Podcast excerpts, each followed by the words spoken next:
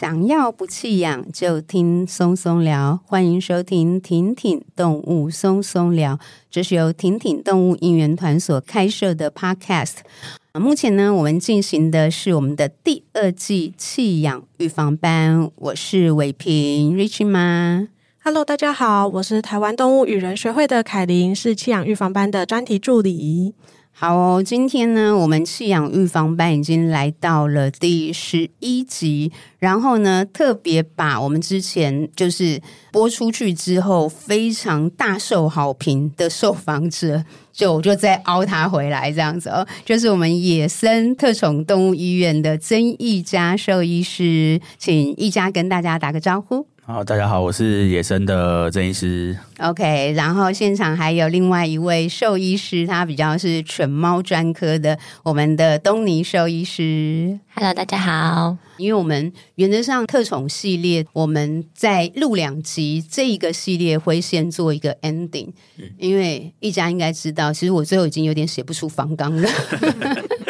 所以很感谢一家兽医师。那今天我们要聊的主题呢，是我们还没有聊到的老鼠们，所以今天等一下我们先来聊一下天竺鼠、仓鼠。还有非常不能饲养的松鼠这样子，然后我们先看今天聊到多少。如果有时间，我们会再多聊一些其他的动物。所以我想先请一家兽医师，我们先从天竺鼠开始聊一下好吗？可以啊。那基本上，呃，天竺鼠其实是前阵子非常流行的一种宠物嘛，因为就是有一部非常有名的动画，就是《天竺鼠车车》。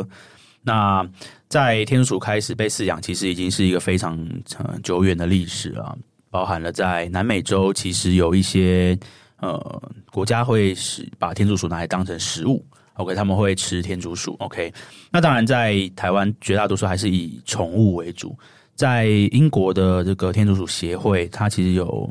公布出二十六种的呃不同的天竺鼠的品种，其实蛮多种的。所以天竺鼠又有很多不同的品种。对，没错，它有分很短毛啊、长毛，然后当然也会有一些体型上的差异，很大只的，或是呃比较娇小，适合当宠物的这个系列。哎，不好意思，那我先问一下，天竺鼠本身它在某些国家。是有野生的吗？应该是说，绝大多数的户外的，就是野生的天竺鼠，其实已经差不多要绝种，跟有一些仓鼠一样。野外基本上已经没有什么野生的个体，所以都是人工繁殖。大部分现在都是人工繁殖。那您刚刚提到关于像是有进食天竺鼠的这种国家的话，现在大部分都是养殖。所以它也是，就是属于经济动物，就是对对，在一些南美洲的国家是这样子。OK，所以它也不是说把它做成一个捕猎的一个野生动物，嗯、不太是。因为如果要捕猎这种物种，应该很快就绝种了。是的，他们的他们就是呆呆的站在一个地方，然后一直吃东西，一直吃东西这样子。对对，所以也有养殖来当经济动物。对对，在南美洲甚至有听说有天竺鼠冰淇淋。蛮特别的一个东西，对，因为有蛮多的朋友们，他们去旅游的时候会特别指定说，想要去试试看这个味道到底是怎么样。我是没有试过，但是是一个蛮让人有一点难以想象的东西。对，我们先还是回到我们的这个特殊宠物来聊。所以刚才讲说，原来有这么多品种哦。嗯，对，台湾的天竺鼠等品种没有到这么多啦，但是像大家还是会因为呃新鲜嘛，所以有一些。呃，厂商可能就会引进一些比较特殊的品种。举个例子，像呃，一开始大家都是养一些短毛的，然后后来开始有一些卷毛的、长毛的，然后到甚现在甚至有一些没有毛的，就是无毛天竺鼠，在这半年一年里面也是非常流行的一个特殊的物种。天竺鼠可以活多久？呃，以前啊，在可能资讯还没有那么发达或者充足的时候，大家都只能看一些书或者是。呃，找一些自己的经验分享的时候，绝大多数的天竺鼠其实是大概在四到六岁中间，差不多就是一个寿命差不多要结束的时候。但是我觉得，在医疗越来越进步，以及大家的资讯越来越好，大家越来越会养动物的情况下，现在天竺鼠的寿命已经越来越延长到五到七，甚至到目前我自己的个人的记录。呃，在整间遇到最年长的天竺鼠是十二岁了。哦，对，所以其实我认为，在医疗技术的进步跟资讯的部分传达有网络之后，它其实很确实的延长了动物的寿命状况。它会，大家养天竺鼠的人，他譬如说会是一次养一只为主，还是比较多只？OK，嗯、呃，天竺鼠其实是一种群居型的动物，哦，它们其实是一个很喜欢群居的嗯一种物种。但是其实很多人会误以为天竺鼠，诶，那养一只就会造成很严重的问题。我其实也不会，所以其实会跟兔子啊或其他动物一样，呃，它会有人可能养一只有空间的问题，就养一只当做陪伴。可是我也遇过有饲主，他可能就养十几只、二十几只，大家养在一起的。那天鼠虽然是群居型的动物，但其实在个体之间还是会有阶级强弱的区分。所以其实就算都是同样的性别，譬如说都是男生好了，嗯、还是可能会互相打架、吵架，这难免的。对，所以呃，是群居型的动物，但是其实在领域上面，他们其实还是会有一些阶级的差别。那你刚才讲说，譬如说有些会引进比较特殊的品种嘛，在天竺鼠的四主圈里面会出现。我觉得在爬虫里面，他们之前其实也有跟那个其他的受访的老师聊过，其实他们就会讲说，有一种比较不好的心态就是收集，嗯嗯，他就是想要收集。各种不同的，譬如说蛇好了，就他比较不是那么在乎，也不是不能说人家不在乎，也许也是在乎的。但是它就是在动物福利上面，当你饲养越多种的时候，你照理来说，合理推论也要付出更多的心力时间嘛，跟你单纯的专注我养一种动物，对。然后我不知道说天竺鼠会有这种收集癖吗？还是还好？嗯天竺鼠比较，我个人认为比较不会有这种状况的有几个原因。第一个是它们身上的毛色本来就很多变的，所以其实它不会像爬虫类，像蛇或者是蜥蜴这样子，它是一个物种就是一种特殊的颜色，或是一个物种它就是一个很独特的那个。天竺鼠再怎么样，它的主轴是不会变的，然后终究就是诶吃草、吃饲料、吃蔬菜，补充一些营养性的东西，所以。在收集这件事情上面，我反而比较少看到说哦，我要把市面上所有的颜色哈都收起来，这应该是不太可能，嗯、因为每一只天竺鼠都是独一无二的颜色。当然会有很雷同或相近的，但是就算是长毛、短毛也好，卷毛也好，对，其实不太会真的发生收集，比较少发生这种问题了。了解，那就你就是接触到这么多饲主，你的观察觉得在。饲养天竺鼠上面啊，譬如说对，特别是很多小朋友可能会对这样子的动物感到兴趣。那我觉得啦，一般家长也许就是都是很直觉的，没有可能在你不用做什么功课，你可能也会觉得说养一只狗跟养一只天竺鼠。会直觉觉得啊，让小孩就是他一直吵着要养狗，就是我不让他养。那他现在吵着要养天竺鼠，再不让他养，有点不好意思，好吧？那这样子一只小小的天竺鼠应该还可以吧？我不知道，我在推测。那所以会不会造成就是天竺鼠其实会让人家更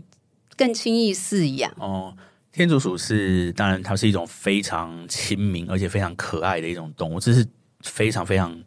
有趣的一种物种，但是其实天竺鼠在饲养上面，它有几个比较麻烦的地方。第一件事情就是它跟狗猫相比，它的排泄量是非常多的。它们是一种一直不断的吃、一直不断的排泄的动物，所以其实它的粪便啊跟尿液的量其实都是很惊人的一个多。那第二件事情就是它们是属于这种草食的哺乳类动物。所以它的食性上面是需要吃大量的牧草，可是牧草这种东西它放久其实会有腐败的问题，所以其实在整理环境上面，它会需要花比较多的心力跟功夫。那当然，第三件事情就是牵扯到关于医疗的部分。特殊宠物的医疗，它本来就属于一个相对医疗量能不足的东西，所以在治疗疾病或者是解决问题上面，它会比一般的狗猫来的。更困难一点点，以及所有的嗯、特殊宠物，我们说以前野生动物驯养而来的这些动物，它们其实很会隐藏自己的疾病，因为如果在呃野外，它们被发现它们身体是虚弱的，他们可能下一秒就会被掠食者抓走了，所以他们会一直不断的隐藏自己的疾病，到他真的受不了的时候，可能才会被饲主发现说，诶，他好像怪怪的，他好像不太对劲了。所以，其实如果以呃一般民众饲养来说的话，其实没有那么建议小朋友或是没有呃经济能力或是时间的饲主去饲养他们，因为相对来说，在观察上面，它比较不会像呃，可能像狗猫一样不舒服，它就直接就不吃饭了，或者是什么，它可能会一直忍到它真的受不了了。这件事情发生，可能离疾病开始已经是两三个礼拜以后的事情了。对，大概会是这样子。哎，那一般天竺鼠，譬如说容易有容易好发的疾病吗？嗯，在目前天竺鼠最容易被大家忽略的问题，一定会是维他命 C 的问题。嗯，维他命 C 这个东西，它是一种制造呃血管生成跟身体所必需的一种维生素。但是，因为他们缺乏一种消化性的酶的关系，跟人类一样，我们没有办法自体合成维他命 C 这种物质，这种这种维生素。可是，因为天竺鼠会一直不断的咀嚼食物，所以以至于他们的血管在生成的过程中，如果身体缺乏了维他命 C，会造成呃颞颌关节，就是我们所谓的就是下巴呃异常松动的问题，就是所谓颞颌关节脱臼。那严重的情况下，甚至会让下巴整个我们叫。掉下来就脱臼之后，他就没有办法正常的进食。所以维他命 C 的问题是一个大家其实都知道，因为现在网络上大家都已经有很多的充足的医疗资讯，可是有时候还是会遇到一些可能啊，真的没有空啊，天竺鼠不愿意吃啊，或者是我可能比较没有在这个礼拜比较忙，我没有时间去照顾他们啊，这种情况下就会出现嗯维他命 C 缺乏的问题。那一旦关节出问题，或是嗯维他命 C 缺乏之后，身体的一些整个构造跟循环就会开始出现一些状况，最直接的第二个影响就是牙科的状况就开始出现了，因为他们是会不断生长的一种叫永生齿的部分，会一直不断的生长，在这样的情况下的时候，只要它的咬合出问题，磨牙的状况就会改变，然后牙齿就开始变长，牙齿开始变长之后，它就没有办法正确的把食物送到口腔里面去。然后就开始持续的消瘦，然后就会被饲主发现他怎么变瘦啦，或者他怎么不吃了。所以其实牙科的问题是在天竺鼠呃几乎百分之五十以上的问题发生的来源。对啊，所以在牙科的问题，我觉得是大家最需要去注意的地方。那一般譬如说在饲养的，譬如说很认真饲养，也很愿意饲养，跟可能很不精心饲养的差别在哪里？会造成譬如说。他那个都是因为基因问题吗？所以他容易，譬如说缺乏维他命 C，还是在照顾上面有什么样的疏忽，导致他容易有缺乏维他命 C 跟牙齿的问题？这个这个问题其实是跟天竺鼠本身身体的状况有关系。他们就是长时间演化下来的结果，就是需要去额外的去补充。因为在野外的时候，就也就是所谓的以前从长时间演化下来的时候，嗯，大家认为是因为。以前他们在外面可以吃到非常大量的新鲜的食物，所以他们不会有维他命 C 缺乏的问题。可是因为在人为的饲养情况下，我们没有办法给予这么大量的新鲜食物的状况下，所以我们必须要额外的去做补充。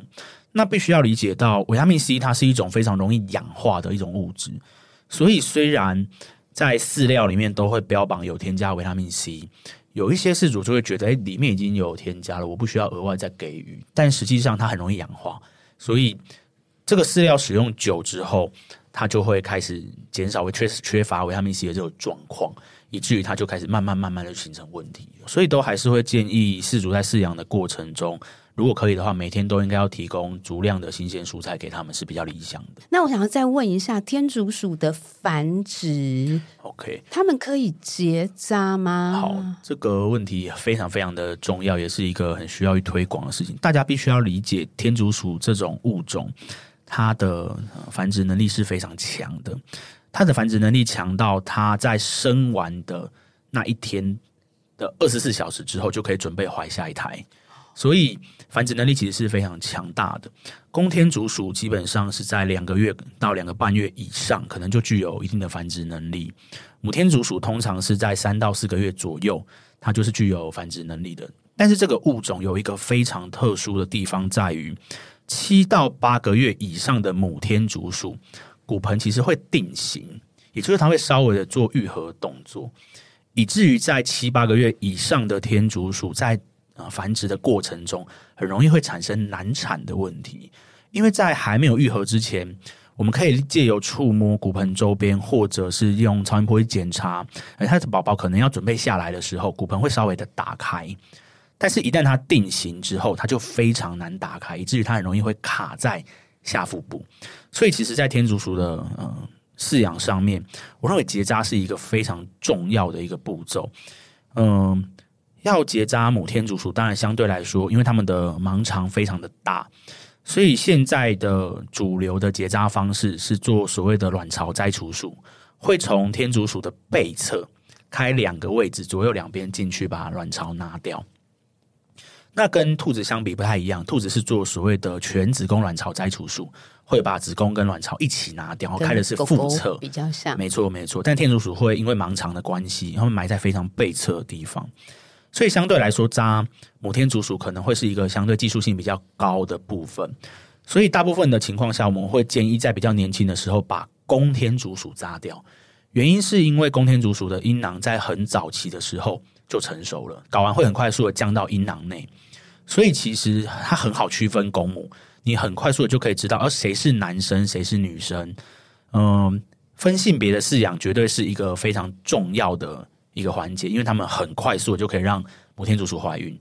那结扎公天竺鼠还有一个非常好的地方在于，因为大家的天竺鼠年纪都越来越年长，大家都越来越会养。在年纪越来越大之后，其实啊阴囊很容易会因为重力的关系往下垂，造成可能会有一些刮伤的问题啊，或者是在天竺鼠的呃他们在肛门后方有一个位置叫屁囊，它会是一个分泌腺体的地方。那因为阴囊的重量的关系，屁囊会容易有肌肉拉扯松弛的这个问题出现，会造成公天竺鼠的味道非常的重，以至于到了比较高龄的时候。家长可能就会觉得怎么这么臭啊，我就不想要养了，反而会造成一些弃养的问题，哦，味道很重。对，因为他真的会没有办法去解决这件事，所以其实，在早期去做公天竺鼠的结扎这件事情是非常重要的事情。对，我觉得这个真的就是达到那个弃养预防了，就是因为其实味道确实会是很扰人的，就是的，你的同住人。跟你，甚至于，也许你，反正就是进出你家里面这个空间的人，开始闻到那种很不好的味道，你一定会把它消灭掉，就是，那个味道会，因为它是属于一种很油性而且粘黏性很强的味道。那当然，它就是为了要让他们有一些排便的时候会有一些味道，让它做记号啊什么。可是这种味道的强烈程度，是因为它非常的油，所以它很难做清洁的动作。所以其实我们在诊间遇到过很多次。呃，饲主会询问说有没有办法解决这件事，嗯、或是因为这件事情他不想要养了，嗯，可不可以转给哪个单位？有没有人可以做收容？但是在目前，大家还是必须要理解到，嗯、呃，在动物收容这件事情上面，狗猫还是相对比较成熟，对，对，那不可能有人说哦，我不要养了，我就马上转给哪一个协会啊？那这个是很困难的，而且就算是。你转给人家，问题是那个味道是这个生命带着的嘛？你只是甩锅，你自己不想承受，甩锅到别人身上，这样不好。但是反而是及早结扎，去预防这样事情的发生，就是结扎这件事情，其实嗯、呃，还是会很建议大家做，因为你除了可以避免肿瘤的问题，其实还有真的最大的地方就是可以改善饲养环境的这个状况。嗯，这真的很重要。然后刚刚你在讲那个，就是他们的繁殖能力那么强的时候，我在想说，会不会也是因为在这样的动物在野生环境状况之下，其实它算是照理来说，它应该是比较低阶的，是比较属于繁殖策略上的状况。对对对，它就是要用以量跟速度去取胜，对，让我的族群可以繁衍下去，因为可能我会大量的牺牲掉我的数量，就是。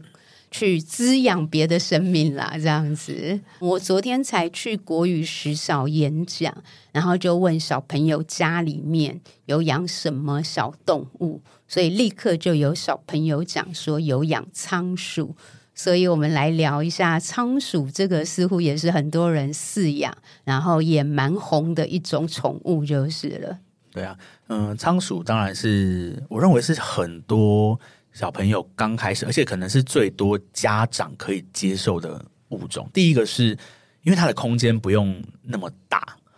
第二件事情是它不用带出门，就是基本上你不会需要去，可能像是呃狗狗要出去走一走啊，那猫可能它在家里面的活动空间，可能它还需要去每天去帮它做整理啊动作。所以其实很多人可能在一开始的时候，家长会最能够接受的就是比较小型的动物。但是大家也要理解到一件事情，就是我们提供给仓鼠的这个市场上最容易买到的仓鼠笼，哦，其实是不符合他们的生活需求的。在国外，其实他们有很严谨的仓鼠饲养的规范，包含了可能要底材的部分可能要超过七公分以上，那空间的部分大概要超过一米几，这个才是符合一只仓鼠的生活条件。但是在台湾有一个很比较大的问题是在于，其实我认为这会是一个，也许未来大家可以努力的方向，就是关于很容易的取得仓鼠这件事情。嗯，嗯，比较困难的地方在于，因为他们的价钱相对比较低，所以可能包含了国小、国中生，他就已经有办法去用零用钱饲养一只仓鼠了。但在宠物业者部分，当然现在有非常多的业者已经开始规定，哎，那你爸爸妈妈有没有来？嗯、呃，爸爸妈妈是同意饲养的吗？可是对于一些大众的贩售业者来讲，他可能比较难去做到这个族群筛选的动作。所以在整间里面，我们有时候会遇到一些年纪比较轻的，嗯、呃，年轻人，他可能是从口袋里面掏出仓鼠，然后或者是他就是拿着一个纸盒就装进来了。然后当你去询问他说：“那你的环境怎么样呢？”他说：“哦，我可能就是。”放在抽屉，或者是放在柜子里面养，对，就会有这种情况出现。所以我认为这个会会是一个，也许未来可以在大家更努力往我们讲动物福利对去迈进的地方。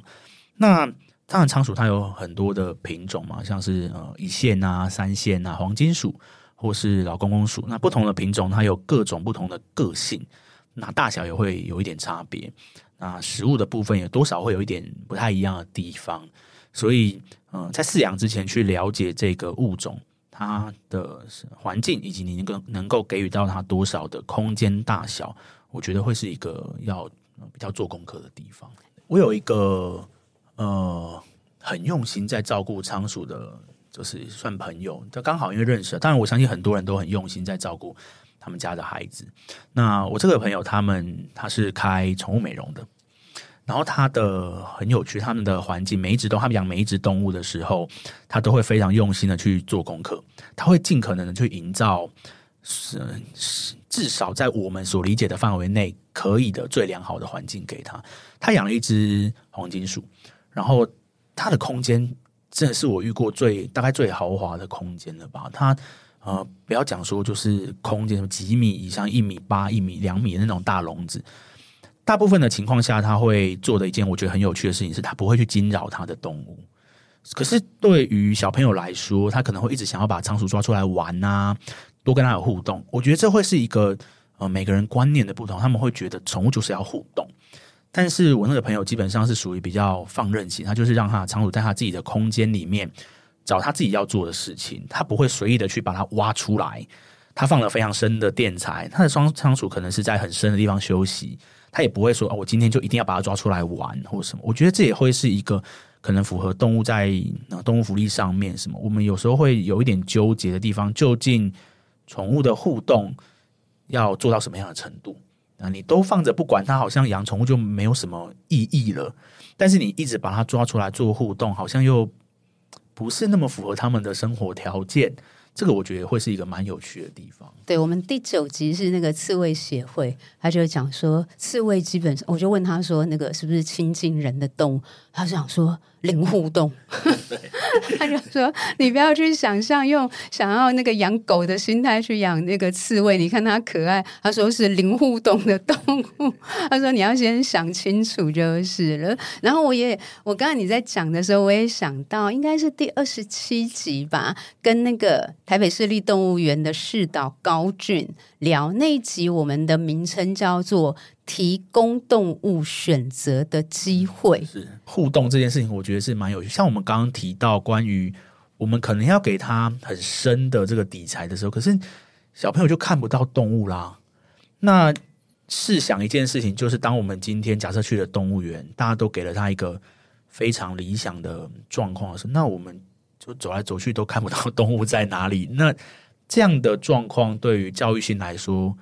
我觉得又会是一个蛮值得去讨论的问题。我还没有去过，但是听说这是台北市那个木栅动物园啊，他们的穿山甲，这个时候你就是要发挥人类智慧的时候了。他们是透过穿山甲住的地方的角度。穿山甲很喜欢躲起来，或者要挖洞。那他就是让他，就是让穿山甲在不知道的时候，其实他是暴露在外面的。对，就是你要很聪明。我觉得这是第一个。第二个是那个野生动物急救站，他们平常当然是不开放，就是可以轻易的去参观，因为它是一个救援单位。但是他们会接受一些学校或者是一些单位，你跟他预约，他们还是可以去，就是参观。然后我记得我几年前第一次参观的时候。他们的医疗室是大家会最有兴趣的，但是它是最不应该、不能够被打扰，所以大家就会这样望着，然后就是看一个玻璃，但是你也你就是远远的也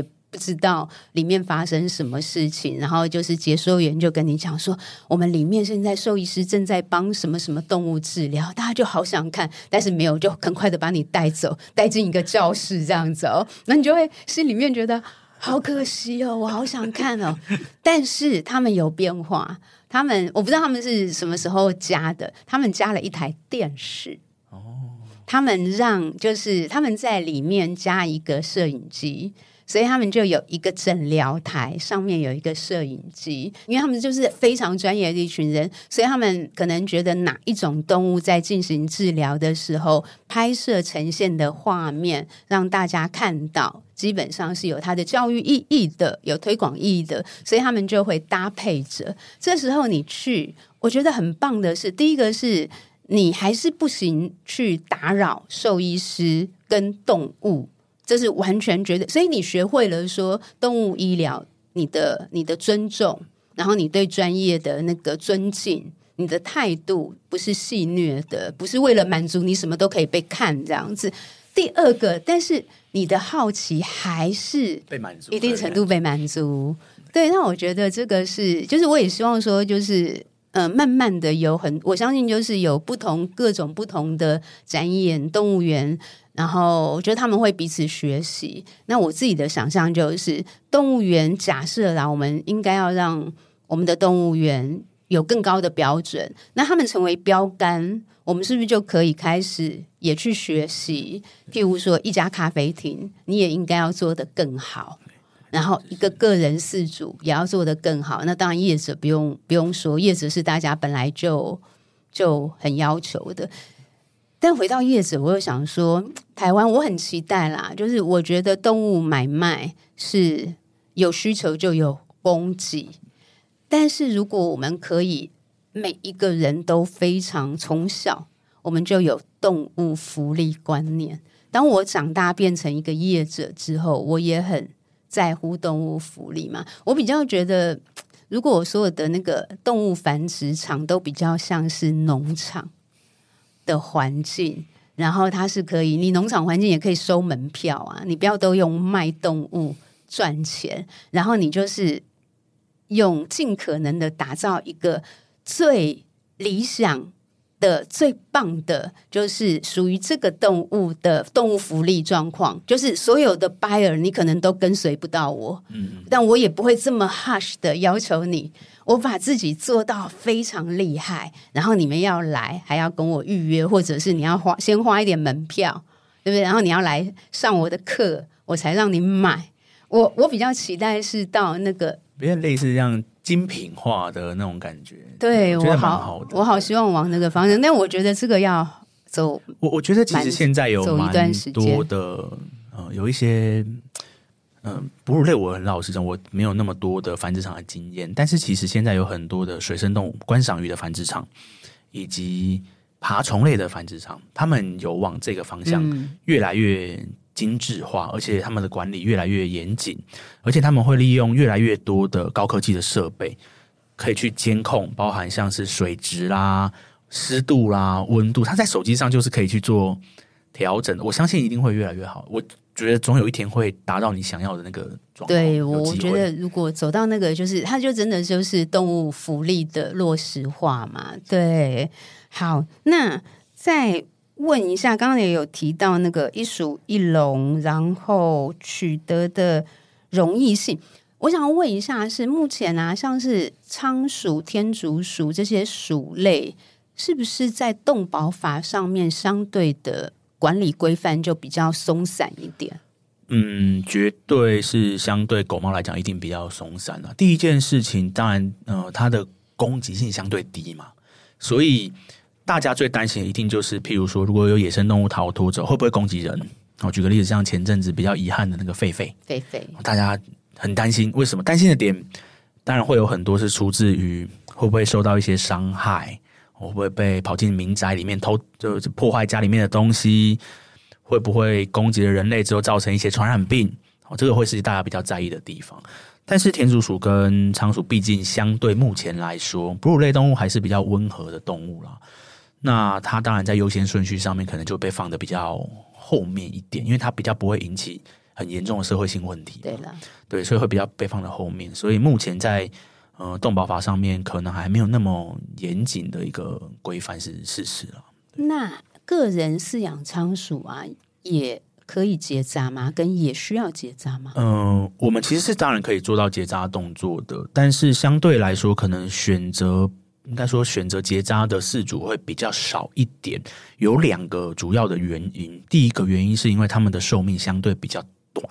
哦，在在仓鼠的寿命上面，普遍还是以一岁八个月到两岁三个月是最平均的。哦，那当然一样，大家越来越厉害。嗯，我遇过三岁半的，哦，甚至有更厉害的、更高龄的老鼠，其实越来越厉害了。所以，老年动物的照护会是一个接下来。跟人类一样的大问题，长照问题，对，长照问题很麻烦，我觉得真的，因为我有时候会觉得这些事主有一点讨厌，你们把动物养的这么长寿的时候，兽医是很困扰，你知道吗？我们要解决很多很麻烦，譬如说在两岁的时候可能产生了一些子宫卵巢的病变，可是他已经到了很高龄的时候，有点类似我们在七八十岁的时候要麻醉一个。人类那个对兽医师的压力是很大的，我们其实会很紧张啊，就是开玩笑讲，当然会希望每一只动物都生命可以一直延续下去，所以当然开玩笑讲说就是很讨厌啊，但是实际上我们还是觉得真的蛮厉害。但是结扎这件事情在寿命上面比较短，所以可能比较少饲主会选择要做结扎。那第二件事情当然就是，嗯、因为相对来说就是我们刚刚讨论到的价值的问题。那结扎这件事情，它当然还是会有相对应的费用存在的时候，它的手术费用可能就相对这个动物本身的价值来说是超过太多了，以至于有很多的家长就会觉得不用啊，花那么多钱去做一个结扎手术，然后就结扎一只我都可以买几只了的这种感觉，其实它还是毕竟还是存在的。但是像我们上次讨论到的，像鹦鹉啊，或是你们前前一集讨论到的兔子。它的陪伴感跟动物福利已经越来越理想的情况下的时候，呃，其实我觉得大家就会愿意去有更多的花费投资在他们身上。但是在仓鼠，像我们刚刚讨论到，可能会有一些国小、国中生，他嗯就养了嘛，所以家长就不得不接受，甚至会到后来就变成爸爸妈妈在养。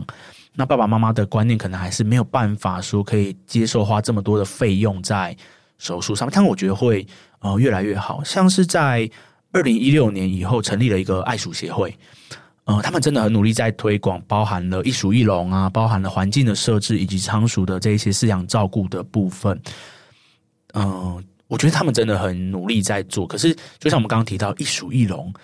那个空间要多大，你才有办法收容一百只仓鼠啊？你要怎么提供它一个最良好的环境跟医疗行为？这个很困难。那当然。仓鼠也是一种繁殖能力很强的物种，所以结扎这件事情在这两个问题上面，目前还没有像可能兔子啊，或是天竺鼠这么普及啦。但是可以在未来，也许可以在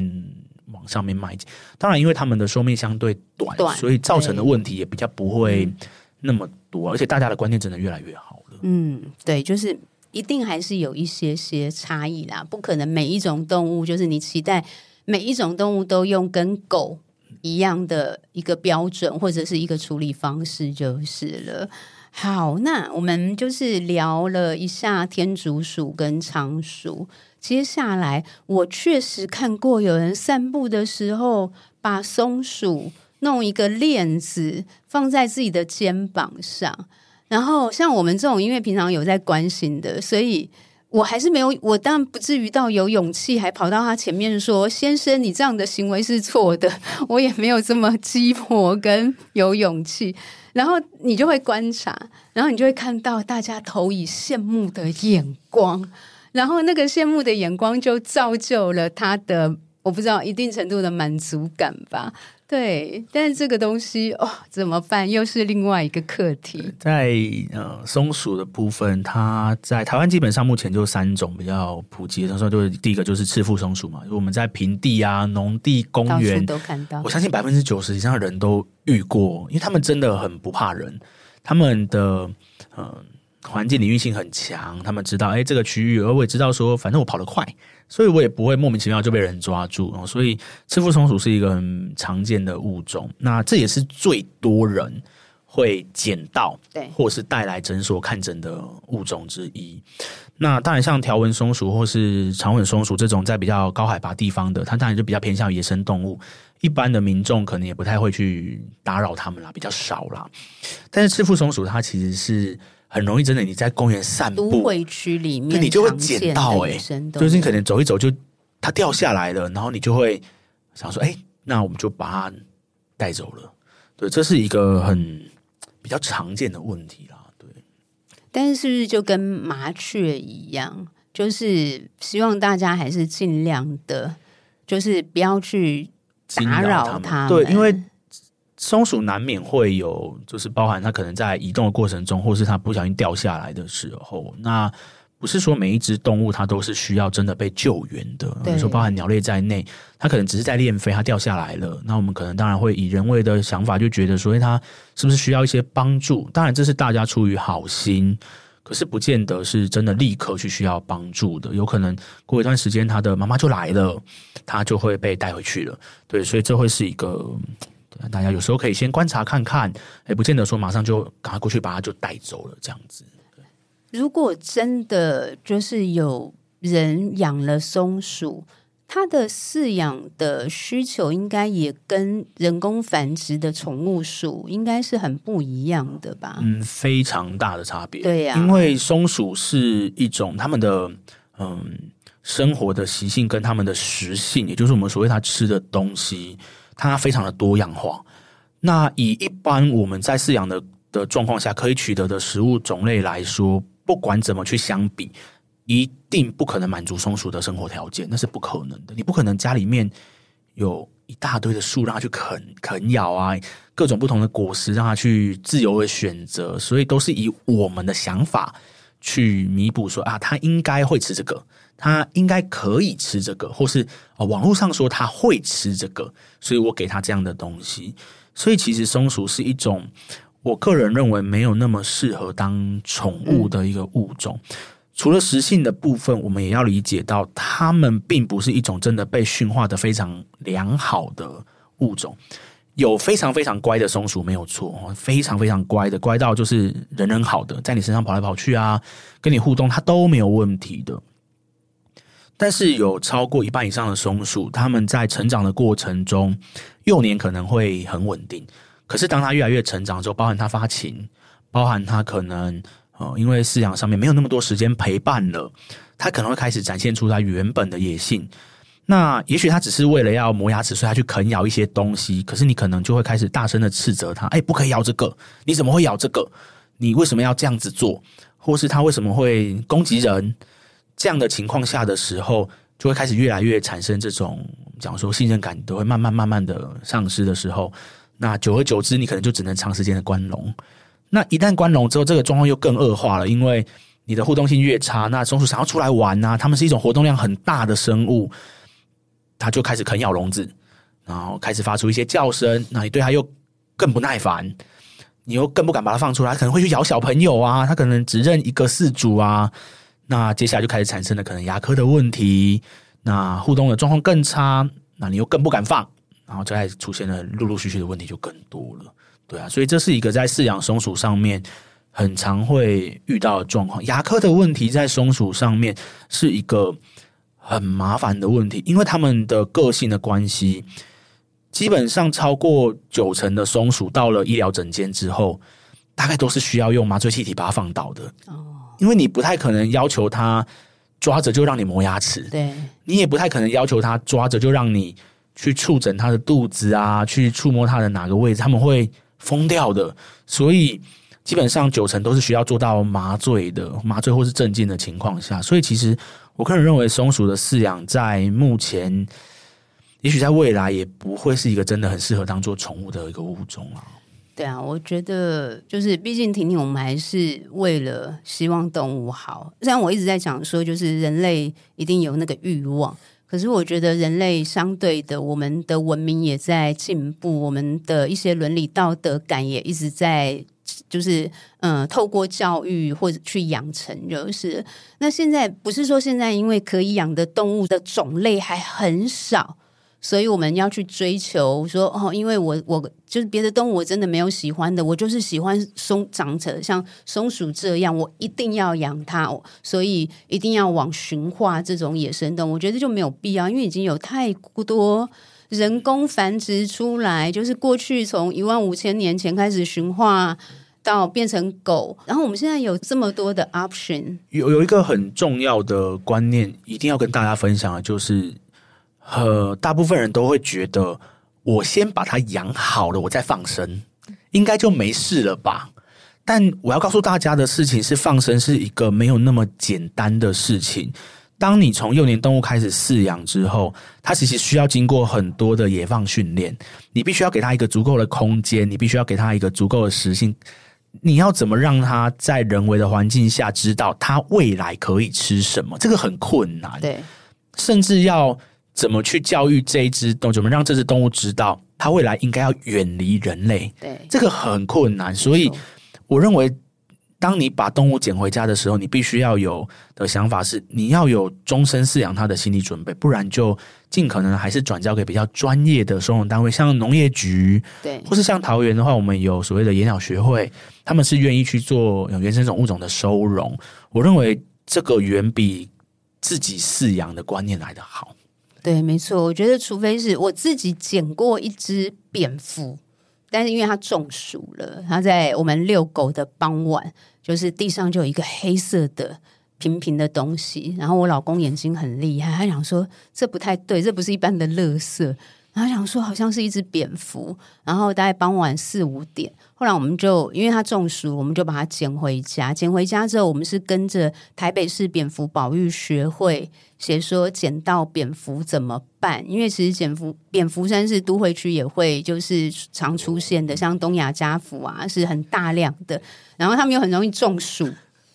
掉下来被捡到。对，然后就会被捡到。像那样，我觉得当然它就是例外，因为你捡到的那个时刻是你可以用很短的时间，譬如说你只是让那个中暑的状况。被排除，然后他那天就是半夜，我不知道他，其实我不知道他几点飞走的。我十二点半一点有起来看，然后我都是依照蝙蝠学会的指导方针一步一步去做，所以后来我们就是让他可以飞离的状态就是了。一两点看还有看到他，可是到了清晨他就不见了，他就自己飞走了。那我觉得那个是唯一。呃，例外的状况啦，然后其他的真的就是你想要救超过能力，就真的赶快送到专门的单位。然后我们跟野生动物的接触时间真的要越短越好。像那个跟那个蝙蝠接触的时候，他我们是因为我们家里面没有，我们立刻去买那个工作手套。嗯、对对对，他说你不能用手摸它，对，那很危险，就是对，那。对啊，所以就希望大家不要养松鼠。那养其实如果真的很爱松鼠，是不是干脆养蜜袋鼯好？蜜袋鼯是一个相对比较我觉得有趣的生物，它们是一个很特殊的物种。呃，其实台湾也有飞鼠嘛，台湾有一些大赤鼯鼠。呃，白面鼯鼠其实也有人在养，但是大家一定要知道，这些物种其实都是野生捕捉而来的，其实不太建议，真的不要不要去购买啦，真的不要去购买。那蜜袋鼯会是一个，你如果真的很喜欢这些会滑翔的动物的话，它会是一个蛮不错的选择。它会滑翔哦，对，它会滑翔，它其实就是一种飞鼠，OK，飞鼠。那它可以从比较高的地方滑到你的身上。哦，所以其实它的互动性是一个很强的物种。那蜜袋鼯是呃一种相对体型比较小，那比较适合当宠物的一个，也是长期间驯化而来的一个物种。那同时间还是一些群聚型的动物，所以也会有蛮多饲主可能养了比较多只。那在蜜袋鼯的饲养上面，相对松鼠来绝对会简单很多啦。对，毕竟它可以比较好掌控嘛。你至少再怎么不济，用个毛巾稍微包着，那真的会比较强的攻击性的话，那你还是戴个手套，还是可以比较好去做饲养管理的动作。那如果，但如果养蜜袋鼯的话，譬如说，它有没有一些先决的条件呢？嗯，第一件事情就是蜜袋鼯也是一种需要很需要陪伴感。其实任何动物都一样，它的陪伴感是很重要的。那第二件事情就是食物的准备。我认为在饲养蜜袋鼯之前，应该要最重要的是，你必须要能够理解它们是一种非常杂食性的物种，它们会需要准备非常非常充足的营养。很不一样的东西。我们在饲养蜜袋鼯的时候，目前大概大部分的饲主都会选择的一种食物叫食谱。OK，食谱它是一种英文翻译过来的一个名词，它里面包含了非常非常多的东西，包含像是鸡肉泥，包含像波蜜果菜汁，哦，譬如说钙粉、维他命、蜂蜜，它是各种不同的东西调和而成的，然后当成他们的主要的食物为主食来做进进食的动作。可是，即便你使用了食谱，还是会建议你去放置其他的东西，包含干饲料。蔬菜、水果，像是其他的鸡肉丸子，甚至海鲜，就是在选择食物上面，蜜袋鼯是一种，呃，简单来说就是很挑食啊。它们的食性是很复杂的，所以在饲养上面，我认为准备食物是一个非常非常重要的一个环节，很容易被大家忽略，以为它跟其他的狗猫一样，只要吃饲料就好了。没有，它需要很多不同的食物。对。对，我就想到那个我养第一只狗狗，我现在觉得我不是一个很，那时候真的就是从经验里面，就是也蛮对不起我的狗啦。对，就是。他小时候真的就只给他饲料，然后就是泡软这样。但是因为毕竟狗它已经有这么多人饲养，所以那个饲料本身可能确实已经经过长期的研发就是了。所以兽医师才会跟我们说这样子是 OK 的就是了。那是慢慢慢慢的就希望就是也可以提供他。一样更多样性的，就是满足他的实性就是了。啊、可是回到特宠，我觉得相对大家可能就真的要有心理准备，就是。食物的准备好像不会这么容易。对，他们的食性复杂的这件事情，其实会体现在你的照顾上面。我有很多饲主，其实现在已经一样，跟任何动物一样，有很多的社团啊，他们会呃教学说，哎，你要怎么饲养它们，你要怎么准备东西，甚至像我们刚刚讨论到了关于食谱这个东西，它在网络上都可以找得到做法，或是你要怎么去调整。这个都是呃可以做到的，但是在呃饲养的过程中，你难免还是会遇到一些状况，譬如说牙科，我像蜜袋鼯是需要洗牙的，我跟人类一样，他们需要洗牙，对，因为他们的门牙很容易会卡大量的脏物，因为他们一直啃咬东西，然后又加上他们喜欢吃甜的东西，哦，所以其实是会容易有牙科的问题的。那第二件事情就是有蛮多的蜜袋鼯，其实到目前为止，我认为在兽医大家一直不断致力的研究的方向，以及大家都还在。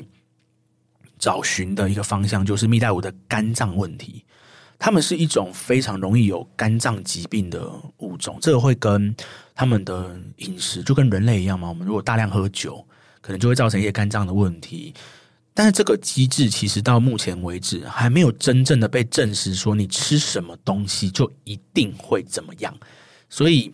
我们遇过很多饲主，其实非常用心的照顾他们家的宝贝，但是他还是有肝脏的问题。当然，这个也许会跟基因啊，反正长时间的演化有一点关系。只是怎么去解决这个疾病的状况，会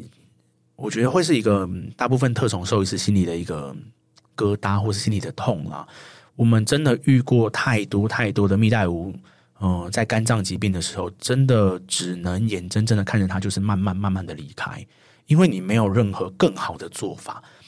以医疗技术的状况，目前在蜜袋鼯还没有办法进行所谓的换肝啊，或是做你就算做了肝叶局部切除，在目前我们所进行的医疗里面，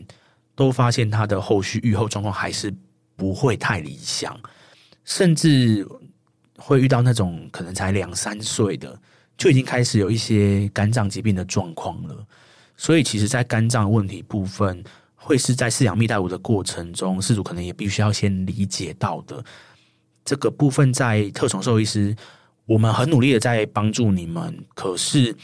你们也必须理解，有一些医疗是做不到的。医生本来就不是万能的，我们也许十年之后会有更好的技术在治疗这件事，但以现在的状况来说，包含在野生的医疗里面，我们其实也还有非常多正在努力的肝脏疾病的蜜袋鼯。是需要持续去长时间的喂食啊，或者给药的。就医疗部分还是需要更多的研究跟突破啦。所以肝脏算是蜜袋鼯这样的动物宠物，相对好发性问题好发性特别高的，非常非常的高哦。这个应该算是一个，就像我刚刚讲特种兽医师的一个梦魇啊，真的是，嗯，他们在肝脏疾病的时候很容易产生呕吐。不吃，然后会有一个症状，我们称为黄疸，他们的身体会变成很深层的黄色。你去检验肝指数的时候，都会有非常高的一个反应，然后而且会有甚至会有一些疼痛、压迫的问题。所以，我相信蜜袋鼯的肝脏问题，绝对如果要给特种兽医师讨论的话，它永远都会是一个我认为是首选的疾病。嗯。你要怎么去解决这件事情，真的很困难。了解。那我们这一集其实有聊到，主要是一些鼠类，然后一直到就是希望大家真的不要饲养的松鼠，然后一直到那个聊到蜜袋鼯。我们这一集就先停到这里，然后我们下一集呢，再请一甲兽医师会再跟我们多聊一集，我们再聊聊就是其他可能就是在。呃，野生动物医院的这个工作经验当中呢，其实可能有遇到过的一些很其他的特宠以及其他的案例，这样子。好，那谢谢。谢谢。